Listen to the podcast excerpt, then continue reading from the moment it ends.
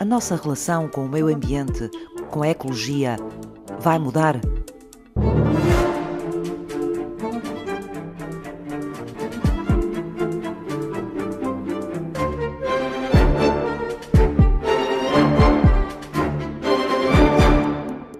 Depois disto tudo, as pessoas devem se agarrar à vida e quererem mais e melhor e conforto e qualidade. A engenheira do ambiente Cristina Calheiros usa a biotecnologia para melhorar a qualidade dos ecossistemas no Centro de Investigação Marinha e Ambiental da Universidade do Porto. A ecologia estuda a interação entre os seres vivos e o ambiente em que vivem, e nós, seres humanos, fazemos parte da natureza, da biodiversidade.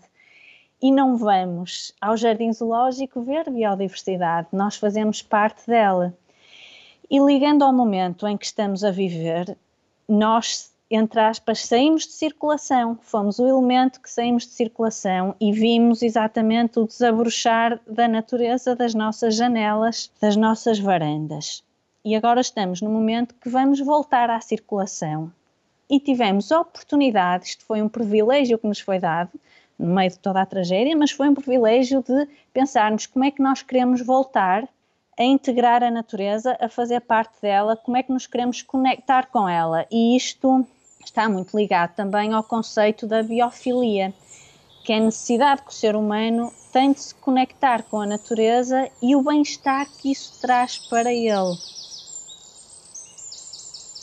Ligando isto às cidades, dou o exemplo Singapura, que está numa grande revolução em termos de trazer a natureza de volta à cidade, em termos das infraestruturas verdes e das soluções baseadas na natureza.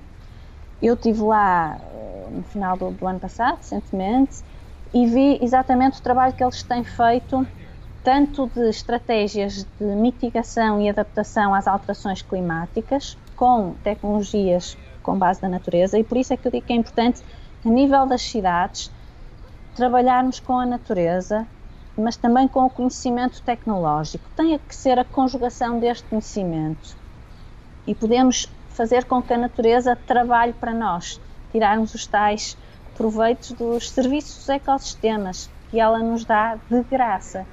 Produção de oxigênio, produção de alimento, toda a parte do bem-estar sumidor de carbono na cidade, altamente urbanizada impermeabilizada, onde é que nós temos espaço para produzir alimentos? Palavra-chave: criatividade. Aproveitar as coberturas verdes, as paredes, locais que não estejam contaminados para hortas e as quintas verticais também. Fazendo aqui um paralelismo com a situação que nós tivemos, confinados, como é que nós vivemos as nossas casas e os espaços. Realmente, se nós tivermos uma varanda com vegetação ou um telhado verde, usufruímos destes espaços de, de forma diferente. É este o caminhar.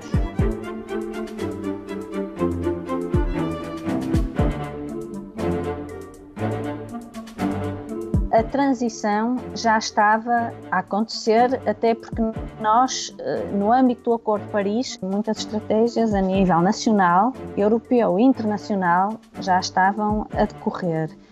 Eu penso é que com esta alteração das nossas vidas possa inspirar a acelerarmos esta transição. Eu acho que isto tem que ser pensado com várias frentes, vários especialistas a dar as suas contribuições para termos uma, uma visão holística e integrada e que ajude as pessoas a darem também a sua contribuição e, e não se sentirem isoladas nem, nem acharem que não vale a pena.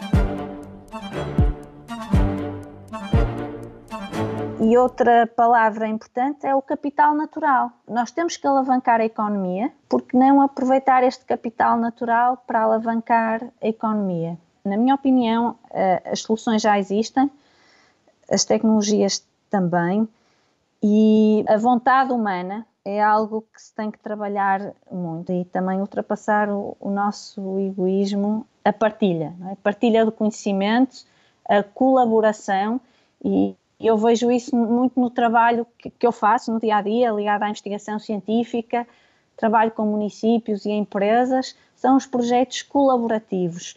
Nós não estamos sozinhos.